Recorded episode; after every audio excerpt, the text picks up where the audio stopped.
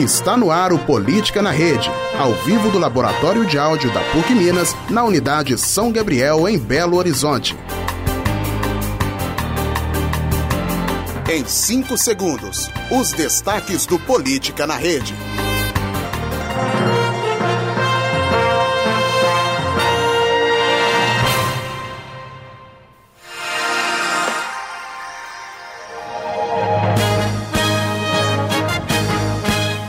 Prefeito é denunciado por usar caminhão do município para pegar brita no interior de Minas Gerais. Presidente do INEP pede demissão. Vereador quer proibir que se empinem pipas em Belo Horizonte. Conta de luz vai subir até 50% com ajuste da bandeira tarifária. Governo altera decreto e cidadão comum não terá porte de fuzil. Bolsonaro diz que vai apresentar projeto com mais impacto que Previdência.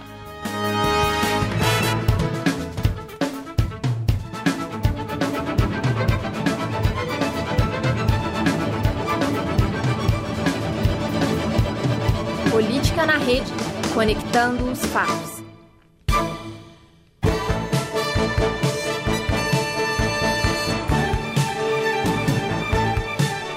Boa noite! Agora são 6 horas e 10 minutos deste dia 22 de maio. Eu sou Edson Costa e não estou sozinho, estou com Raíssa de Oliveira. Tudo bem, Raíssa? Tudo bem, Edson. Boa noite, queridos ouvintes da Rádio Online. Vamos para mais uma semana de destaques da política brasileira e mundial. Uma notícia que me chamou a atenção alguns minutos antes de começar o programa.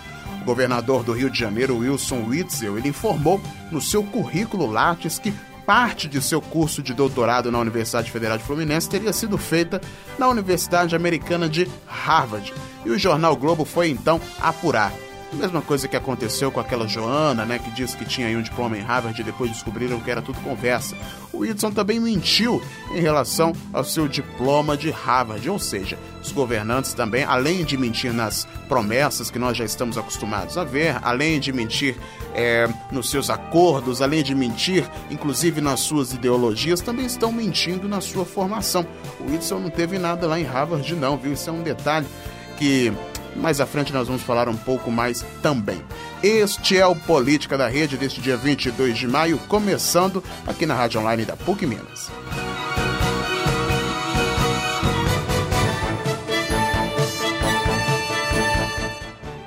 O risco de rompimento da barragem sul superior tem deixado aflitos os moradores de Barão de Cocais, na região central de Minas. A situação da estrutura, que já estava classificada em nível máximo de risco de rompimento desde fevereiro, é agravada devido ao deslocamento de um talude, que pode se romper a qualquer momento e gerar um grande impacto socioambiental. O diretor de reparação e desenvolvimento da Vale, Marcelo Klein, detalha que em Barão de Cocais o maior dano foi as pessoas saírem de suas residências, para evitar que ocorram tragédias humanas como em Mariana e Brumadinho. Das 458 pessoas removidas da área de primeiro impacto no dia 8 de fevereiro, 384 já foram acolhidas em moradias provisórias.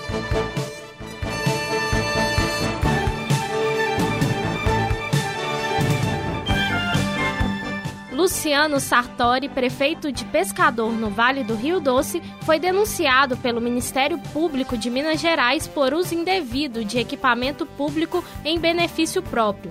Na denúncia, ele é acusado de cometer crime de responsabilidade. De acordo com as investigações, em 2015, o prefeito usou um caminhão e os serviços de um motorista da prefeitura para o transporte de brita em proveito próprio. Durante fiscalização policial na BR-116, na altura de Governador Valadares, também no Vale do Rio Doce, o motorista foi preso enquanto transportava o material. O policial militar que fez a abordagem, segundo a denúncia, teria estranhado após analisar nota fiscal o fato de um veículo oficial realizar o transporte regular e repetitivo de cargas para o prefeito e, ao constatar que o veículo estava sendo usado indevidamente, efetuou a prisão do motorista. Em depoimento, o prefeito de Pescador teria afirmado, conforme a denúncia, que o material transportado seria utilizado em obras pessoais e que tinha a intenção de descarregar a brita em seu lote e utilizá-la conforme a necessidade. Para a Procuradoria de Justiça especializada em crimes praticados por agente agentes políticos. Com essa afirmação, o prefeito confessou a prática do crime, mas tentando justificar sua conduta, alegou estar amparado pela Lei Municipal 251 de 2013, a qual autoriza a utilização de veículos municipais.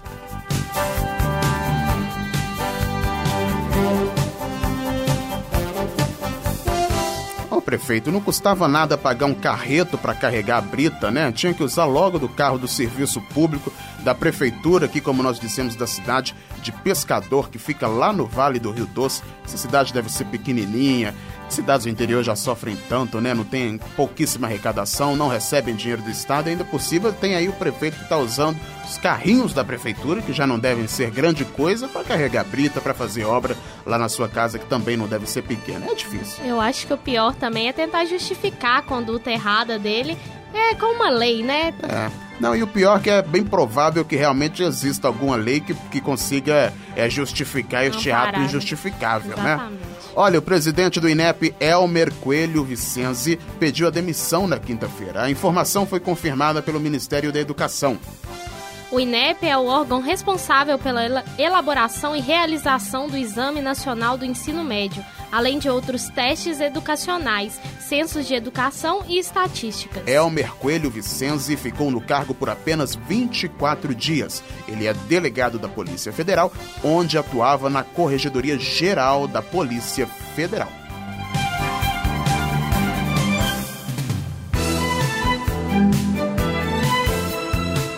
Polícia Civil concluiu nesta quarta-feira inquérito que investigava desvio de recursos públicos através do gabinete do vereador Cláudio Duarte, do PSL, na Câmara Municipal de Belo Horizonte. Duarte foi indiciado por peculato e obstrução de justiça por, segundo a polícia, determinar que os envolvidos mentissem. Outras sete pessoas também foram indiciadas por organização criminosa e peculato. Duarte e o chefe de gabinete dele, Luiz Carlos Cordeiro, foram presos no início de abril e, segundo a polícia, podem ter desviado cerca de um milhão de reais dos funcionários. Eles eram investigados pelo crime conhecido como rachadinha, esquema em que ficava com parte do salário dos servidores do gabinete. Os suspeitos ficaram presos 10 dias na penitenciária Nelson Hungria, em Contagem, na Grande BH. Os dois confessaram a prática e foram liberados, mas ainda vão responder na justiça por peculato, pedido de vantagem ilícita, formação de organização criminosa e obstrução de justiça. Segundo o chefe da Divisão de Investigação de Fraudes e Crimes contra a Administração Pública, delegado Domiciano Monteiro, os funcionários do gabinete de devolviam 10% do salário sob ameaça de exoneração. O vereador justificava que com o dinheiro pagaria despesas de campanha. Duarte segue afastado dos trabalhos da Câmara.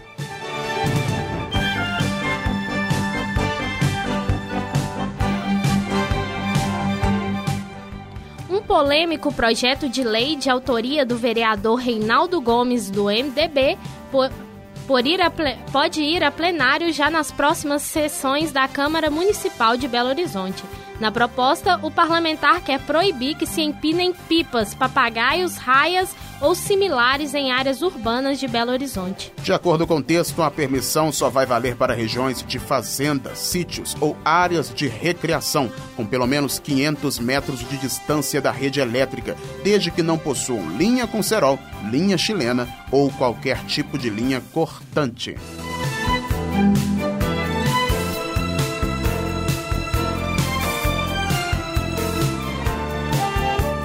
Vereador Reinaldo Gomes. Realmente deve estar tá tendo muita coisa para fazer lá na Câmara, né? Porque, olha, você propõe um projeto desse, eu entendo, né? Ele deve estar tá tendo aí alguma preocupação com cerol, com linha chilena e tudo mais, mas eu acho que é um projeto meio louco para enfiar agora na Câmara e para gente tentar votar ainda nas próximas sessões. Poxa vida, hein? Reinaldo Gomes do MDB, repetindo o nome, que jogou aí essa proposta e agora o pessoal vai ficar meio aí encabulado com essa história, hein?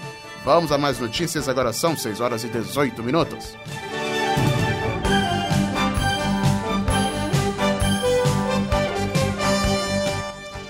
Reunião com a bancada nordestina do Congresso na manhã desta quarta-feira, o presidente Jair Bolsonaro defendeu a aprovação da reforma da Previdência e prometeu outra, outra proposta que, segundo ele, deve trazer arrecadação maior do que a primeira. Sem dar detalhes, ele disse que o novo projeto será apresentado em breve a deputados e senadores. Questionada, a assessoria de imprensa do Palácio do Planalto disse que o presidente estuda novos projetos para o país. Bolsonaro afirmou que a proposta será apresentada antecipadamente aos presidentes e líderes do Congresso. Ele afirmou ainda que o governo quer levar adiante propostas de aumento de arrecadação e não de aumento de impostos.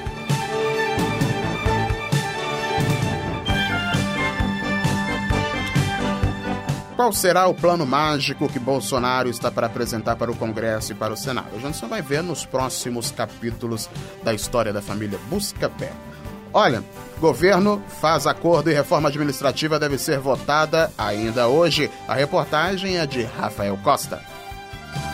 Correndo contra o tempo para conseguir aprovar a medida provisória que reformulou a esplanada dos ministérios, o governo se reuniu nesta terça-feira com líderes partidários e conseguiu viabilizar a votação da reforma administrativa para esta quarta-feira. O prazo de validade da MP vence no próximo dia 3 de junho. Promessa de campanha de Bolsonaro, a reforma ministerial diminuiu o número de pastas de 29 para 22. Na medida, o governo ainda tirou o Conselho de Controle de Atividades Financeiras das mãos do Ministério da Economia e colocou com o ex-juiz Sérgio Moro na Justiça. Outro ponto foi a ida da Fundação Nacional do Índio para o Ministério da Mulher, da Família e dos Direitos Humanos, com a ministra Damares Alves. Porém, todas essas alterações correm risco uma vez que o relatório apresentado na comissão mista, que discutiu a MP, anulou as mudanças ministeriais no COAF e na FUNAI. Além disso, o texto também recria outras duas pastas no lugar do Ministério do Desenvolvimento Regional. Para o cientista político e professor da Fundação Getúlio Vargas, Eduardo José Green, a possível aprovação do texto com as mudanças no COAF e na FUNAI será uma derrota para o governo e uma derrota dupla para o ministro Sérgio Moro. O ministro da Justiça havia pedido pessoalmente pelo Conselho de Controle de Atividades Financeiras para combater o crime organizado. Green destaca que, do ponto de vista econômico, a diminuição de ministérios é quase imperceptível para os cofres públicos. No entanto, sob análise administrativa, o professor é favorável, afirmando que desta forma Bolsonaro consegue cumprir com uma das promessas de não seguir a velha política. Quanto menor o número de ministérios, maior a, probabilidade de controlar a indicação, como o próprio é, presidente disse, pautada por critérios técnicos, não por critérios fisiológicos, clientelistas, que poderiam dar margem a ministros que se desviassem de políticas públicas e ficassem envolvidos no tomar lá da relação entre parlamentares que querem indicar ministros e a sua contraparte eh, no Ministério. Para o cientista político da Universidade de São Paulo, Rubens Figueiredo, a mudança na estrutura dos ministérios foi um pedido das urnas, que querem ver uma nova dinâmica na política. Porém, ele afirma que a rotina de conflitos entre o Planalto e o Congresso dificulta a obtenção desses resultados. O que é necessário é que o governo chame os deputados e senadores, a, a classe política, os representantes é, do povo para participar é, das grandes decisões. Quer dizer, o governo, o executivo decidir depois falar assim, ó, Congresso, você vota aí porque é isso que eu quero, realmente desse jeito vai ser difícil avançar. Além de decidir a estrutura ministerial do governo Bolsonaro, a votação da MP 870 desobstrui o caminho para outras medidas, entre elas a que possibilita o funcionamento no Brasil de empresas aéreas com todo o capital estrangeiro. Reportagem Rafael Costa.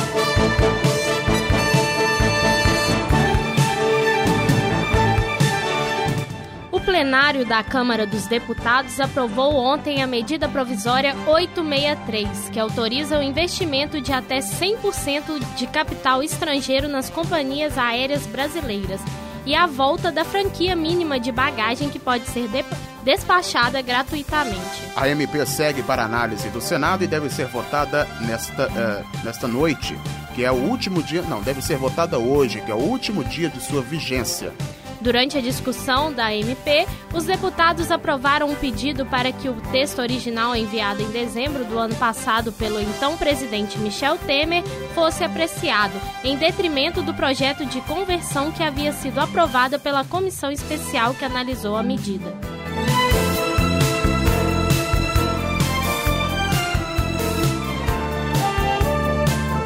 O plenário do Supremo Tribunal Federal formou hoje uma maioria para impor restrições ao fornecimento de medicamentos de alto custo que não tenham registro na Agência Nacional de Vigilância Sanitária, a Anvisa. O julgamento foi retomado nesta manhã, mas os ministros ainda precisam chegar a um consenso sobre as condições para autorizar a distribuição desse tipo de remédio já que há divergências entre os integrantes sobre os pré-requisitos necessários para obter a medicação. A avaliação predominante dos ministros é que de que a ausência de registro da Anvisa proíbe o fornecimento de medicamento de alto custo. No entanto, os ministros entenderam que é possível, em caráter excepcional, justificar a concessão do remédio, desde que preenchidos certos pré-requisitos. O caso tem repercussão geral, ou seja, o entendimento firmado pelo Supremo deve basear decisões tomadas por diversas instâncias judiciais em todo o país.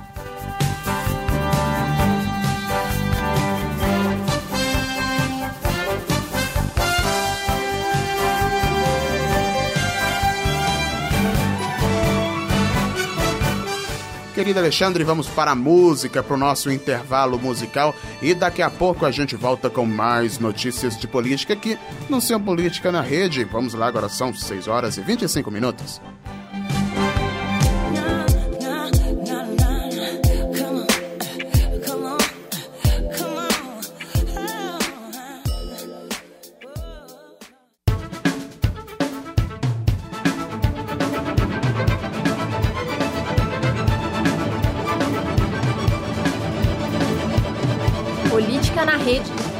Conectando os fatos.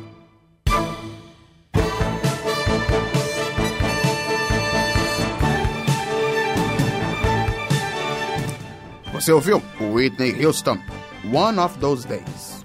Ah, essa música é pra gente dar uma homenagem pro Wilson, Wilson Witzel Houston, né? Que é o, o governador do Rio de Janeiro também. Eu ouvi a notícia mais cedo que a família da Whitney, olha só isso, Raíssa, isso é bom lá pro Bug do Milênio, tá? Tá bom. É, a família da Whitney tá fazendo um acordo aí com a empresa para ela voltar a fazer shows, mas em holograma. Vai fazer tour em holograma, né? Vamos ver se esse negócio é. vai dar certo, hein? É a tecnologia ressuscitando. Ressuscitando, tá vendo? E não foi depois do terceiro dia. Agora são 6 horas e 30 minutos. O maior reajuste no valor das bandeiras tarifárias anunciada pela Agência Nacional de Energia Elétrica, ANEL, foi aplicado na bandeira amarela, que passou de um real e de um real para um real e cinquenta centavos por 100 kW, o que representa um aumento de 50% na comparação com o praticado atualmente. Hoje, o Brasil opera exatamente com bandeira amarela e nova decisão será anunciada no fim do mês. Também foram ajustados os preços da bandeira vermelha patamar 1, que passou de R$ 3,00 para R$ 4,00 por 100 kW, um aumento de 33%. Já o patamar 2 da bandeira vermelha foi elevado de R$ 5,00 para R$ 6,00 pelo mesmo consumo de referência, uma alta de 20%. Segundo informou a ANEL mais cedo, a atualização incorpora um avanço metodológico para a regra de acionamento. Para a regra de acionamento que atualiza o perfil do risco hidrológico.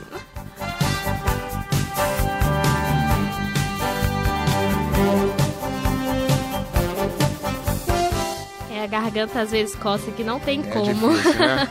Vamos lá, gente.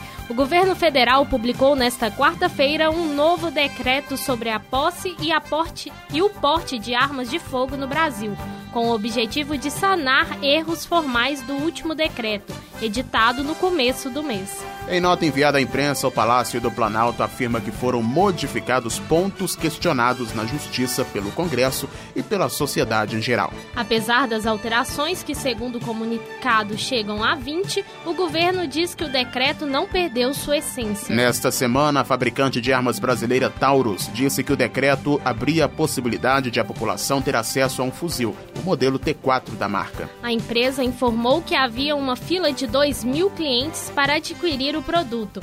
Com as alterações desta quarta-feira, o governo estabeleceu que terá vedação expressa à concessão de armas de fogo portáteis, como fuzis e carabinas ao cidadão comum.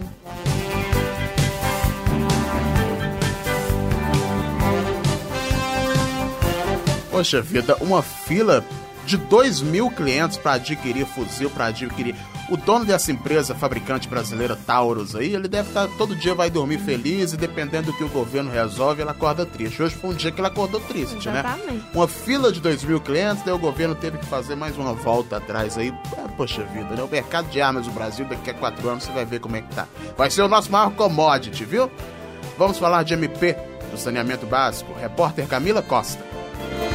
Prevista para ser votada nesta semana no plenário da Câmara, a MP do saneamento, se aprovada, mudará a forma como os municípios ofertam os serviços de abastecimento de água e coleta de esgoto. O problema é que muitas são as dúvidas e as desinformações em torno da MP, que perde a vigência no dia 3 de junho. Uma delas é em relação ao ponto que trata da obrigatoriedade ou não de privatizar os serviços ofertados. O que o texto determina, na verdade, é que o setor de saneamento passe a adotar um modelo de concorrência entre empresas estatais e privadas. O principal objetivo é garantir que a proposta mais vantajosa de oferta seja escolhida, levando em conta a economia e qualidade dos serviços ofertados. A mudança pode facilitar a criação de parcerias público-privadas, as chamadas PPPs. O professor de Direito da FGV de São Paulo, Fernando Marcato, ressalta, no entanto, que o contrato de concessão para empresas privadas, como já ocorre atualmente com os aeroportos, não é algo algo automático. Isso não existe, porque o, não cabe a,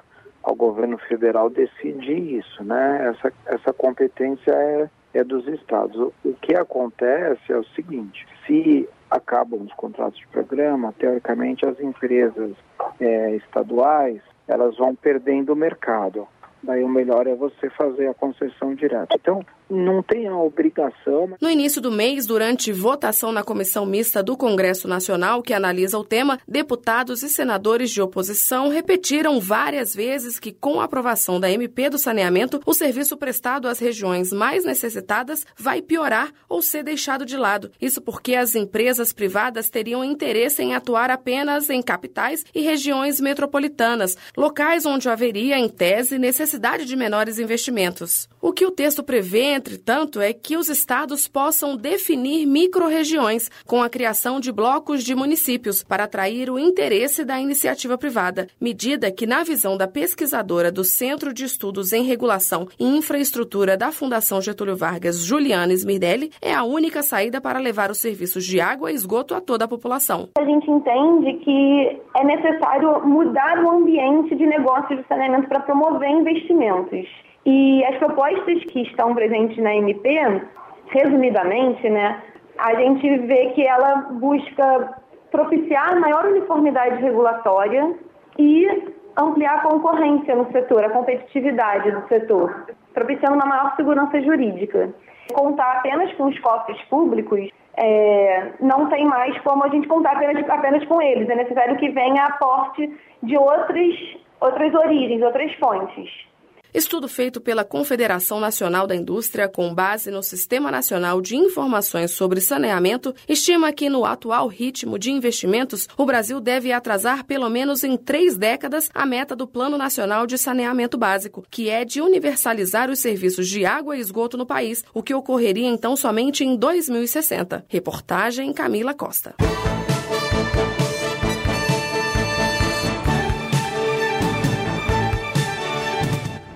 6 horas e 36 minutos, este é o Política na Rede. Olha, ouvimos aí agora há pouco uma reportagem da Camila Costa sobre o MP do saneamento básico, a medida provisória. O saneamento básico é uma das maiores vergonhas do Brasil. O Brasil, apesar dos problemas que nós sabemos que ele tem, ele é um país grande que tem muito potencial e não está é, numa grande linha de miséria como nós sabemos que vários países aí do mundo estão. Portanto, saneamento básico não deveria ser um grande problema. Infelizmente é, e é um problema tão grave que, de forma sazonal, nós enfrentamos problemas, por exemplo, como dengue, nós enfrentamos problemas, por exemplo, como doenças é, que são meramente infecciosas e que vêm aí, portanto, da falta de saneamento básico. Isso é uma coisa que não deveria existir no Brasil e é um problema que se arrasta por muitos anos. Infelizmente, saneamento básico, que é uma coisa básica, que é problema de país de terceiro mundo, ainda é um problema aqui no Brasil. Isso é triste pra caramba, né, Raíssa? Com certeza, Edson. E como a gente estava falando agora há pouco sobre as mudanças do decreto de armas do presidente Jair Bolsonaro, agora a gente vai falar da carta aberta que foi divulgada pelos governadores contra este decreto. Repórter Juliana Gonçalves.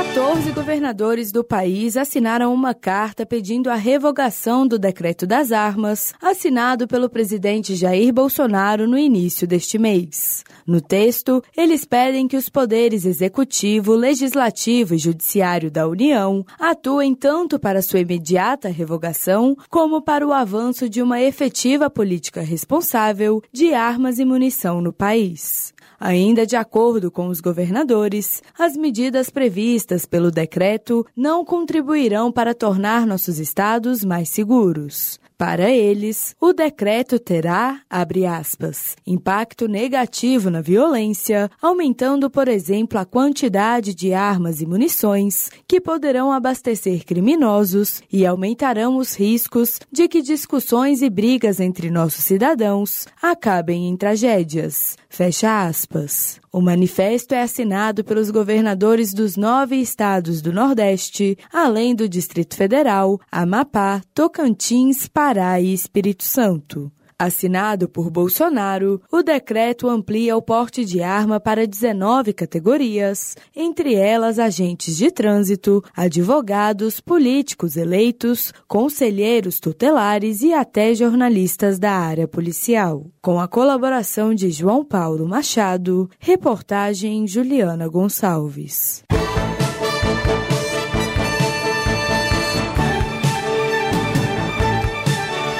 O dólar opera em queda nesta quarta-feira, com investidores monitorando os trabalhos no Congresso em dia de divulgação da ata da última reunião política monetária do Federal Reserve, o Banco Central dos Estados Unidos. Às 10 horas e 26 minutos, a moeda norte-americana caía 0,9%, vendida a um pouco mais de R$ 4,00. No dia anterior, a moeda dos Estados Unidos recuou 1,35% após ter subido por quatro sessões consecutivas. A articulação política, em especial em relação à reforma da Previdência, permanece como principal ponto de atenção de investidores, após dias de elevadas tensões na semana passada. O sentimento é de que houve melhora no clima, mas ainda restam problemas a serem superados, em especial na relação entre executivo e legislativo.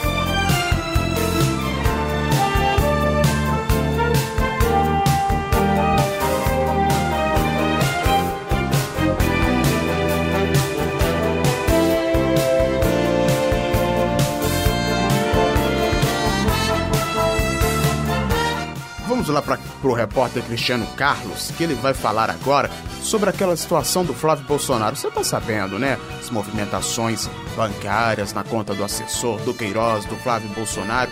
E agora, o Ministério Público vai investigar as contas eleitorais de Flávio Bolsonaro e a relação dele com o Queiroz. Será que o Ministério vai descobrir, hein?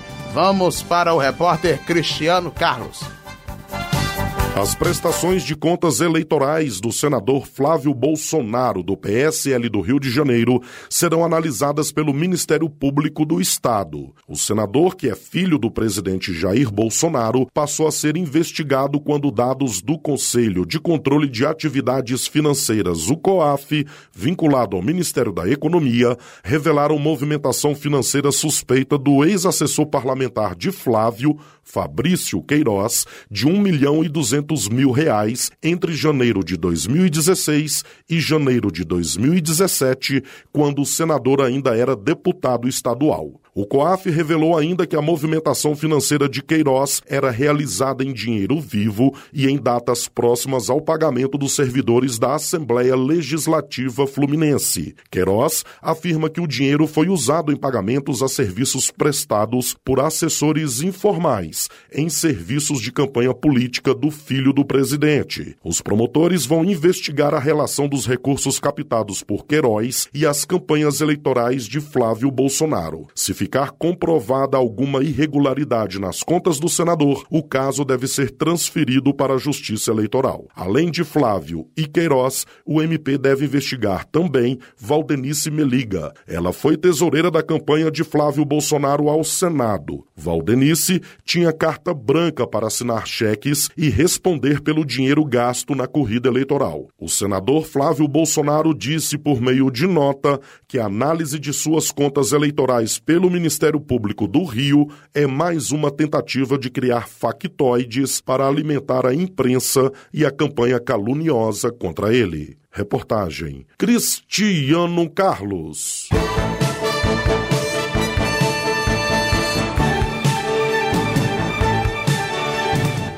6h43 do Política na Rede, na Rádio Online.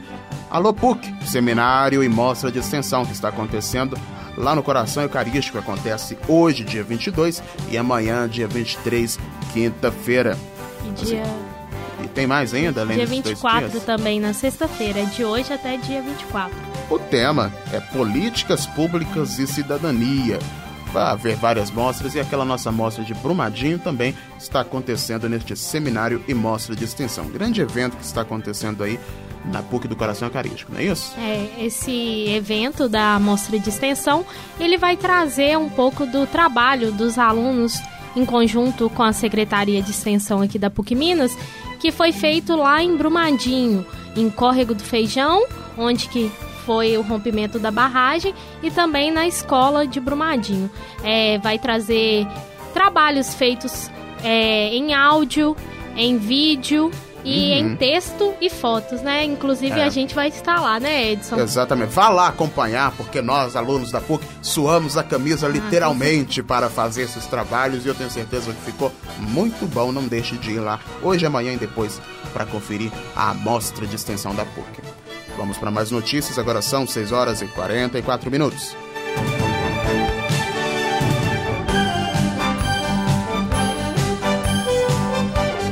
O Ministério Público de Minas Gerais disse né, é, ainda ontem que a Vale apresentou um estudo com impactos e danos de um possível rompimento da barragem sul superior em Barão de Cocais, na região central do estado, o chamado Dam Break. Na última sexta-feira, a Justiça de Minas Gerais havia determinado que a mineradora deveria entregar os documentos em 72 horas. Caso contrário, teria que pagar uma multa no valor de 300 milhões. O estudo deve levar em conta os efeitos de rompimento de todas as estruturas integrantes da mina do Gongo Soco e o vazamento de 100% dos rejeitos e água dispostos nas barragens. Além disso, também deve atualizar todas as rotas de fuga e ponto de encontro, além de implantar sinalização de campo e de sistema de alerta, com estratégias para evacuação e resgate da população. Em nota, o Ministério Público disse que ainda terá ciência do documento. Depois disso, enviará o material para os órgãos do Estado a fim de ser avaliado. A Vale disse no dia 16 de maio que a movimentação do talude norte da cava da mina de Gongosoco poderia provocar a ruptura da estrutura até sábado, dia 25. A vibração pode gerar o rompimento da barragem sul superior.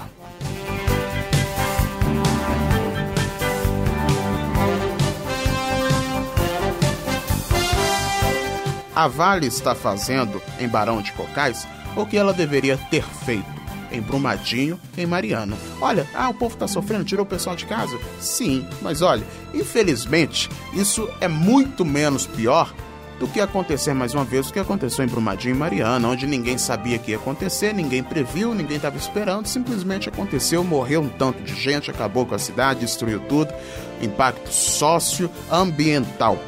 Em Barão de Cocais, as pessoas agora estão tentando é, ver o que vai acontecer até sábado, né? Todas as atenções estão voltadas para Barão de Cocais durante toda essa semana para ver o que vai acontecer. Uma situação horrível, né, Raíssa? Não, é muito triste a gente pensar que precisou acontecer essa tragédia em Mariana e em Brumadinho para que a Vale agora tivesse essa política é, transparente, mostrando Sim. realmente o que vai acontecer. Porque é, a gente está vendo notícias que desde sexta-feira eles publicaram aí que a barragem pode se romper a qualquer momento desde domingo. Gente, tantas vidas que teriam sido é, salvas se eles tivessem feito isso, tanto na barragem de Córrego do Feijão como na barragem lá de Mariana, que é triste a gente pensar numa situação dessa. Exatamente, né? Vamos aí mandar nossas energias positivas pro pessoal de Barão de Cocais que estão passando um aperto nessa semana. É difícil imaginar, né? Você na sua casa sabendo que uma barragem pode estourar a qualquer momento até o fim de semana, com data marcada. Raíssa, nós temos mais reportagens aí para o nosso programa, não é isso? Isso. Parece que até 31 de dezembro a educação estava uma maravilha. Isso foi dito pelo presidente Bolsonaro ao comentar as manifestações. Repórter João Paulo Machado. O presidente Jair Bolsonaro comentou nesta quinta-feira a repercussão das manifestações contra o contingenciamento de verba para a educação. Em conversa com jornalistas na cidade de Dallas, no Texas, Bolsonaro disse que o problema da educação no Brasil é antigo e que seu governo não é culpado pelos maus resultados do país em exames internacionais, como o PISA, o Programa Internacional de Avaliação de Alunos. A educação parece que até 31 de dezembro estava uma maravilha. De lá para cá virou esse horror ver as notas do PISA, começaram em 2000. Somos dos últimos é, classificados num grupo de aproximadamente 65 países. Cobre a tabuada da garotada da, da nona série é 70% sabe a regra de três. Quem diz não sou eu, é o PISA. Não sabe interpretar um texto, não sabe é, é, responder perguntas básicas de ciência. Eu que sou responsável por isso. Para Bolsonaro, as manifestações de quarta-feira foram orquestradas e lideradas por grupos políticos ideológicos que não pensam no futuro do Brasil. A questão de, dessa, dessas manifestações é, foi voltada para Lula livre. Eu fico triste, é porque as espertalhões de sempre ficam usando a boa-fé da garotada para protestar por uma coisa que interessa a eles e não ao futuro do Brasil. A educação é importantíssimo, tá? Eu também não gostaria de cortar nada ou contingenciar nada em lugar nenhum, mas é uma realidade. Se não fizer isso, estaria em curso na lei de responsabilidade fiscal e responderia, talvez, com impeachment até. Acho que ninguém quer isso no Brasil. Ao todo foram bloqueados 5% do orçamento anual do MEC, o que corresponde a 7 bilhões e 400 milhões de reais, de um total de 149 bilhões de reais. Houve ainda congelamentos específicos para as universidades federais, em que o contingenciamento atingirá 3,5% do orçamento de cada instituição, ou 30% do total das chamadas verbas discricionárias, ou seja, não obrigatórias. Reportagem João Paulo Machado.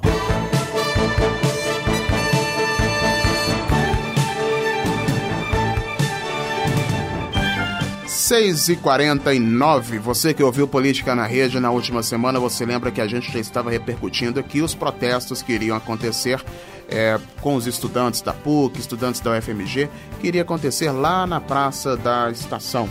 E também vários pontos de Belo Horizonte, de Minas Gerais, no Brasil inteiro. E a nossa querida Letícia Pequim, que não está aqui hoje, ela fez aí uma série de entrevistas durante a manifestação que aconteceu lá na Praça da Estação. Foi nove e meia da manhã, eu lembro até o horário, foi nove, nove e meia da manhã. Ela esteve lá, entrevistou o pessoal e trouxe pra gente o que, que aquela turma lá estava pensando acerca dos pontos que estavam sendo o enfoque dos protestos, que era a reforma da Previdência e os cortes da educação. Vamos lá com Letícia Pequim. É, seu nome e sobrenome? Deise Balieiro. É, e onde trabalha, por favor? Eu trabalho no Instituto de Educação, Escola Estadual. Há quantos anos, assim, você dá aula lá? Tem oito anos que eu dou aula. O que, que você acha da reforma da Previdência que está saindo agora? Eu acho, eu acho uma maldade, uma coisa totalmente.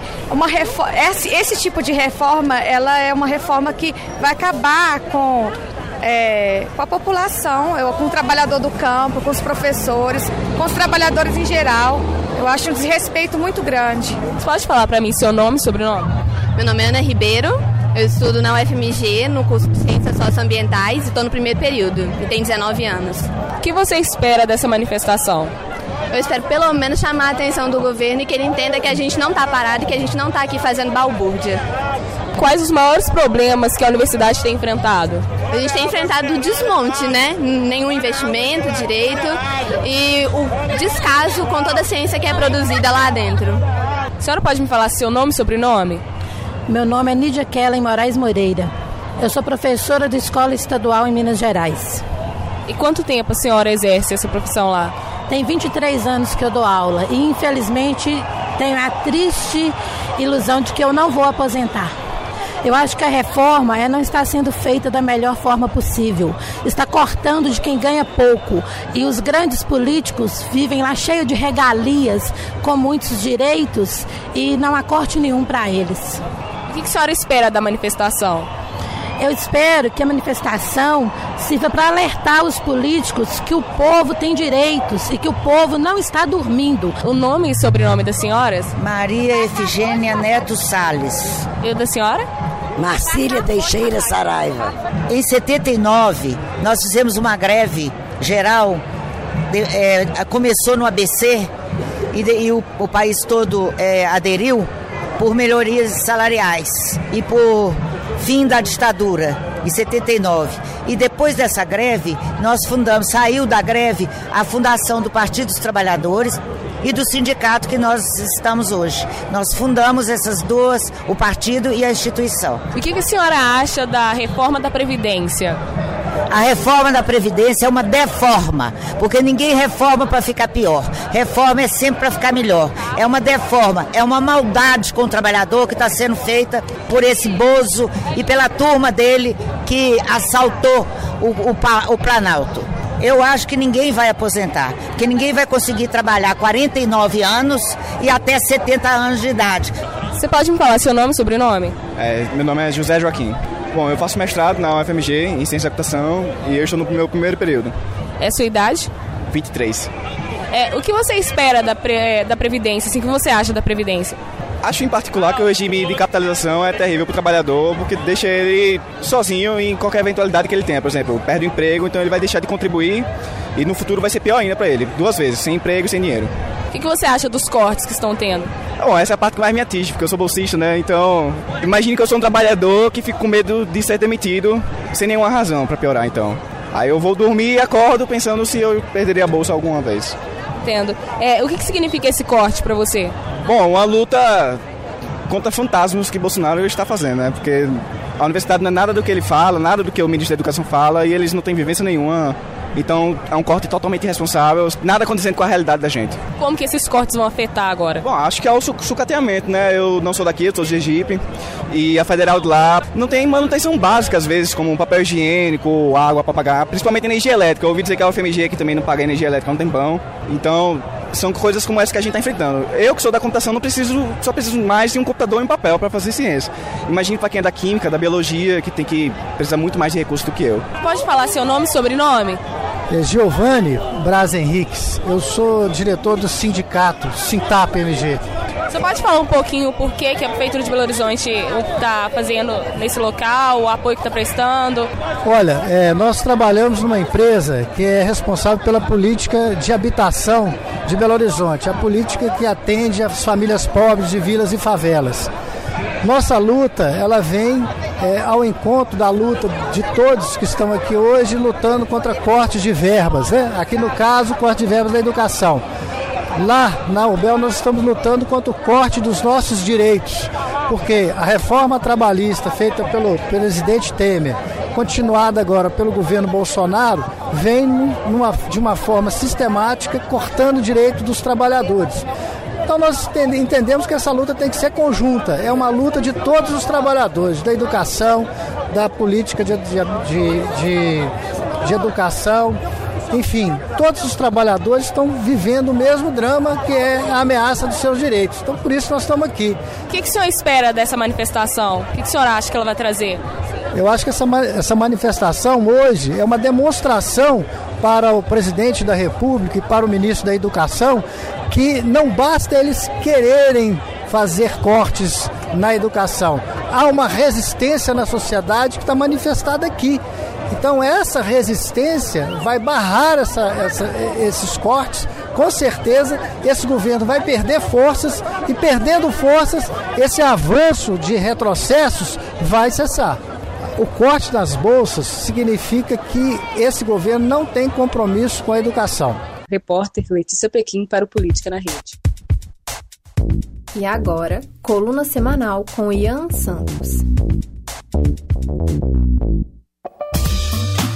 Alas pró-governo convocaram manifestantes para irem às ruas no dia 26. Além das tentativas de contrapor o 15 de maio, a mobilização estrutura-se sobre a defesa de três proposições do Executivo: a reforma da Previdência, o pacote anticrime e a medida provisória 870, que versa sobre a reforma administrativa. Em grupos de WhatsApp, as pautas da manifestação foram ampliadas. Nas vielas da rede, blocos extremistas defendem o fechamento do Congresso e do Supremo. Os discursos contra o Legislativo, principalmente contra o Centrão, se intensificaram após Bolsonaro divulgar uma carta que trata das barreiras interpostas entre a presidência e as tentativas de manutenção do status quo. O MBL e o Vem Pra Rua, movimentos conhecidos pelo impeachment de Dilma Rousseff, não aderiram às manifestações do dia 26. Alguns integrantes do PSL se juntaram aos dois blocos. Pelo Twitter, Janaína Pascoal disse, aspas, acordem, dia 26, se as ruas estiverem vazias, Bolsonaro perceberá que terá que parar de fazer drama para trabalhar trabalhar. Fecha aspas. A ordem templária não aceita dissonantes. Aceita os define agora como hereges comunistas a serviço da derrubada do Messias. No jargão financeiro, o subprime é a tônica adotada pelo presidente. Assim como o termo céu que fecha a carta divulgada por ele na sexta-feira, Bolsonaro desconhece o conceito dessa palavra. Investir no populismo anti-establishment às vésperas da votação de reformas na Câmara é arriscado. As preocupações de Jair Bolsonaro deveriam ser o dólar a R$ 4,00 as projeções de crescimento do país caindo, o Ibovespa fechando em baixa, mas contrapor os movimentos estudantis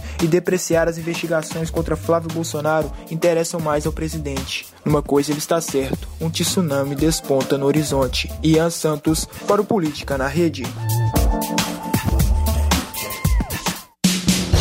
Panorama Político, agora no Política na Rede.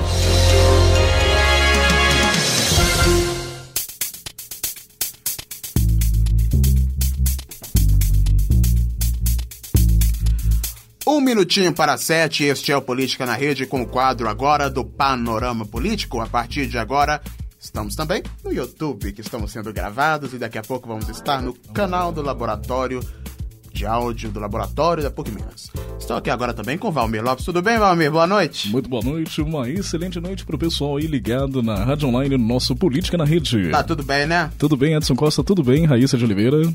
Tudo ótimo. Nós vamos comentar sobre o que o, o, o Ian falou agora há pouco na coluna, que é sobre essas manifestações que estão programadas para acontecer no dia 26 deste mês, sobre os prós-Bolsonaros, as pessoas que estão aí a favor do governo de Jair Bolsonaro, a favor de tudo que ele está fazendo, que estão a fim de ir para as ruas aí para exaltar o governo, para dizer que nós estamos do lado do governo e, como alguns dizem, no lado do Brasil. Nós estamos aqui para mostrar o quanto nós somos patriotas e estamos a favor de todos os eleitores dele. Enfim, é uma coisa interessante isso, por causa que é um governo que tem se mostrado há muito tempo um governo que, em certos momentos, tem mostrado um grande desacerto. Em muitos momentos, ele está se mostrando um governo que não tem muita preparação para conseguir gerir o Brasil da forma que eles até pretendiam né, no momento da campanha, como eles esperavam que iam ser. Agora eles estão vendo que não é exatamente da forma que eles achavam que iria ser tem uma grande resistência de uma oposição, que tem se mostrado forte,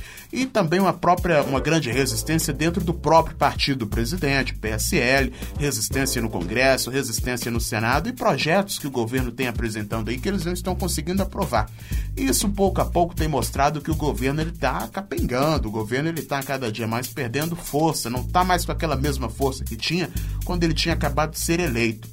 E agora, Quanto às manifestações como essa agora que a Letícia Pequim trouxe, as entrevistas maravilhosas que ela teve aí na manifestação que houve sobre os cortes é, na verba das universidades, sobre a reforma da Previdência. Foi um protesto grande no Brasil inteiro, um protesto que teve aí é, quórum, teve bastante gente participando. E o governo está preocupado com isso e seus é, apoiadores agora no dia 26 pretendem mostrar que eles estão concordando com o governo e são do lado do governo. Raíssa Valmir, vocês estão achando então dessa manifestação 26 pró-governo? Bom, os protestos contra os cortes na educação, na verdade, foi um impulso, né? Foi um estupim para motivar essa resposta pro Bolsonaro. Num dia depois, no dia 16, as mensagens já começavam a circular nas redes sociais, no WhatsApp, todo mundo começou a se mobilizar, entendeu? Essas manifestações favoráveis ao presidente. E eu corroboro totalmente com você, o governo tem realmente arrefecido, não tem mostrado esse poder de articulação, principalmente dentro do parlamento, tem batido cabeça mesmo.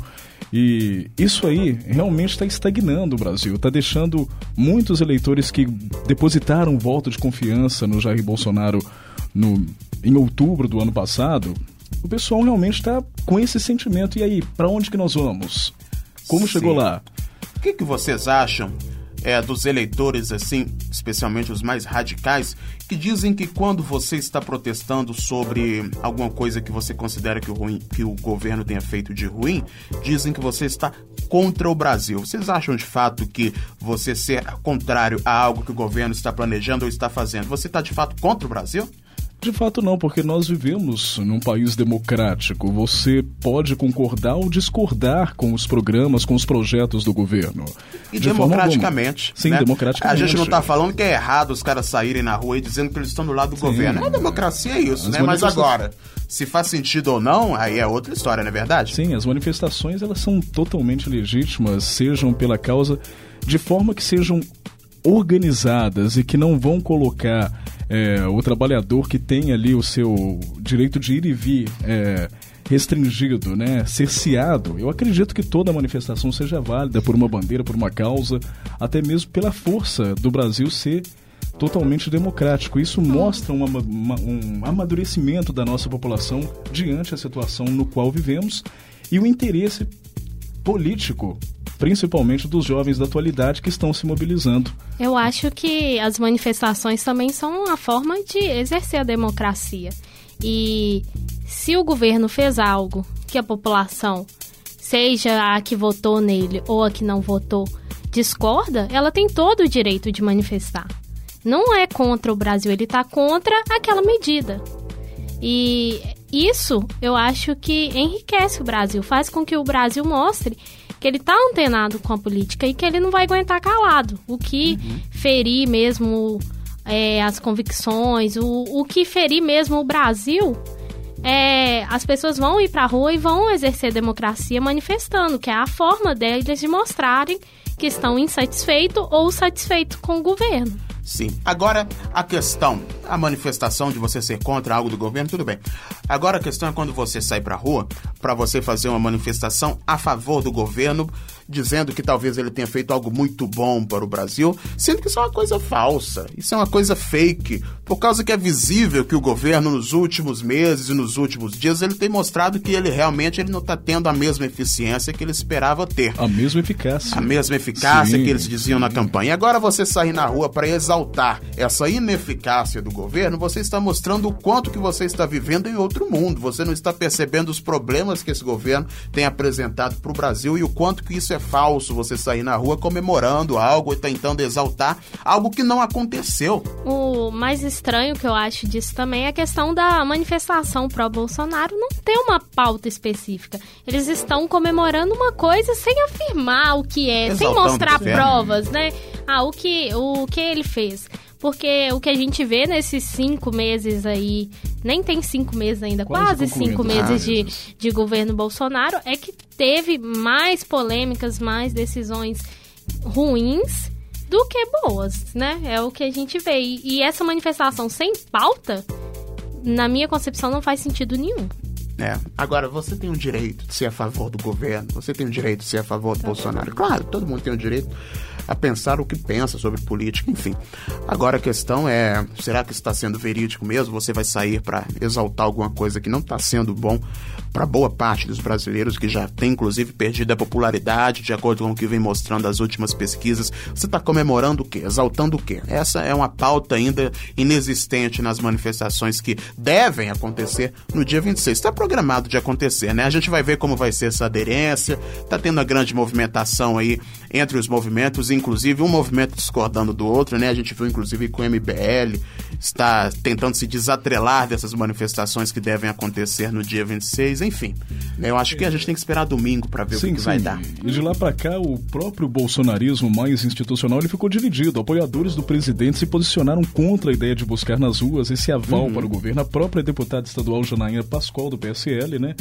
E o presidente do partido também, o Luciano Bivar, do PSL de Pernambuco, ah. vários líderes partidários, eles não consideram necessário essa manifestação pró-Bolsonaro, pró-governo, a favor do governo. É aquela polarização Sim. que estava existindo antes simplesmente entre esquerda e direita, está começando a existir dentro do partido, do grande partido de direita no Brasil, que é o PSL, né? Inclusive até nos movimentos apoiadores, enfim, tá uma confusão, uma loucura, tudo isso que está acontecendo.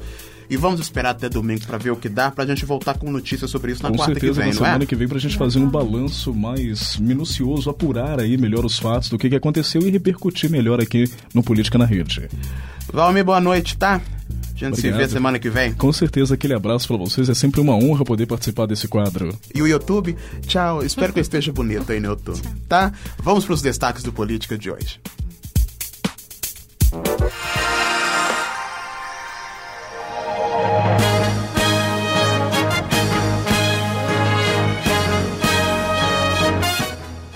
Prefeito é denunciado por usar caminhão do município para pegar brita no interior de Minas Gerais. Presidente do INEP pede demissão. Vereador quer proibir que se empinem pipas em Belo Horizonte. Conta de luz vai subir até 50% com ajuste da bandeira tarifária. Governo altera decreto e cidadão comum não terá porte de fuzil. Bolsonaro diz que vai apresentar projeto com mais impacto que Previdência. Este foi o Política na Rede, aqui na Rádio Online da PUC Minas, com a apresentação de Edson Costa, Raíssa de Oliveira, produção também. Ian Santos esteve participando, Ian Santos que esteve aí com a coluna semanal e os trabalhos técnicos de Alexandre Morato. Uma boa noite para você e boa noite, Raíssa. Boa noite, Edson. Boa noite, ouvinte, e até a próxima.